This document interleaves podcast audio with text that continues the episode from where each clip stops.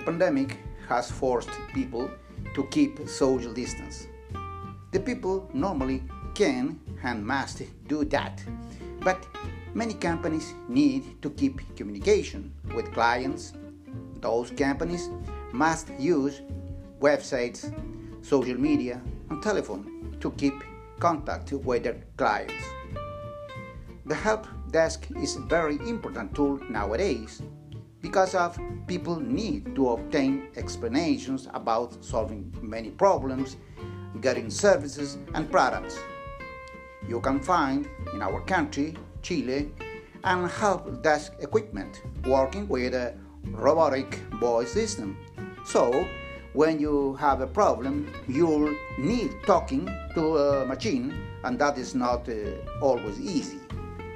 So, I can remember when I was trying to obtain a new internet service as uh, to a service dealer by phone.